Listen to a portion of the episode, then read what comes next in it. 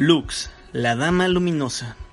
Luxana, o Lux como prefiere que la llamen, creció en la ciudad de Maciana del Lago Plateado, junto con su hermano mayor Garen. Nacieron en la prestigiosa familia Guardia de la Corona, que había servido generación tras generación como protectora de los reyes de Demacia. Antes de que ella naciera, su abuelo había salvado la vida del rey en la batalla del Colmillo de la Tormenta, y su tía Tiana había sido nombrada comandante del regimiento de élite Vanguardia Valerosa. Garen asumió con fervor su papel familiar al unirse al ejército, cuando apenas era poco más que un niño. En su ausencia, se esperaba que Lux ayudara a la familia con la administración de sus múltiples propiedades, una tarea que ella despreciaba, incluso siendo una niña pequeña. Ella quería explorar el mundo y ver qué es lo que había más allá de las murallas y de las fronteras de Demacia. Idolatraba a Garen, pero estaba en contra de su insistencia para poner sus propias ambiciones de lado. Lux era una fuente inagotable de frustración para sus tutores, quienes buscaban prepararla para una vida de servicio obediente hacia la familia Guardia de la Corona, ya que cuestionaba todas sus enseñanzas, examinaba perspectivas diferentes y buscaba el conocimiento más allá de aquello para lo que la habían preparado. Aún así, debido a su entusiasmo por la vida y a su optimismo embriagador, muy pocos podían permanecer enojados con Lux. Nadie sospechaba que se aproximaban tiempos de cambios. Ya una vez la magia había llevado a Runaterra al borde de la aniquilación.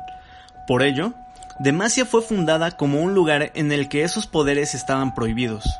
Muchas de las leyendas del reino narraban las historias de corazones puros que se tornaron oscuros por el atractivo de la magia. En efecto, un mago rebelde había asesinado al tío de Lux y Garen unos años atrás. Y había susurros temerosos, rumores más allá de las grandes montañas, que decían que la magia estaba creciendo de nuevo en el mundo. Una noche fatídica, una manada de lobos sable hambrientos atacó a Lux y a su caballo de regreso a casa.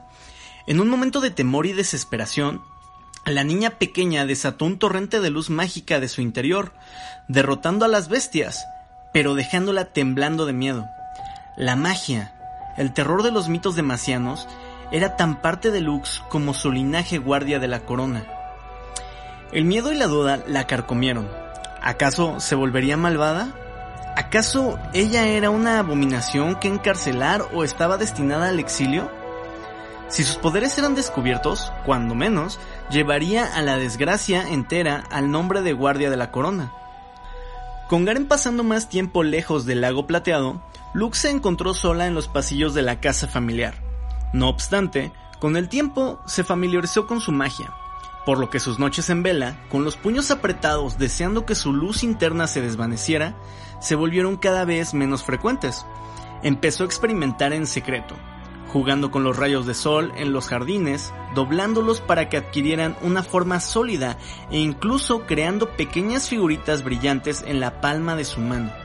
Decidió que lo mantendría en secreto, tanto como le fuera posible. Cuando cumplió 16 años, Lux viajó con sus padres Peter y Augata a su residencia formal en la ciudad de Demacia para presenciar la investidura de Garen en los rangos de honor de la vanguardia valerosa. La ciudad deslumbró a Lux. Era un monumento a los ideales nobles del reino, con cada ciudadano protegido y cuidado. Y fue ahí cuando supo de la existencia de los iluminadores, una caritativa orden religiosa dedicada a ayudar a los pobres y a los enfermos. Entre los compromisos cortesanos de su familia, Lux se volvió cercana a un caballero de la orden llamado Caína, quien también le enseñó más habilidades marciales, entrenándola en los jardines de la finca Guardia de la Corona. Luego de pasar más tiempo en la capital, por fin Lux comenzó a conocer el mundo, su diversidad y su historia. Ahora entiende que la forma de vida de Maciana no es la única que existe, y con una mirada clara puede ver el amor por su tierra natal junto con su deseo de que ésta sea más justa y tal vez un poco más tolerante con los magos que son como ella.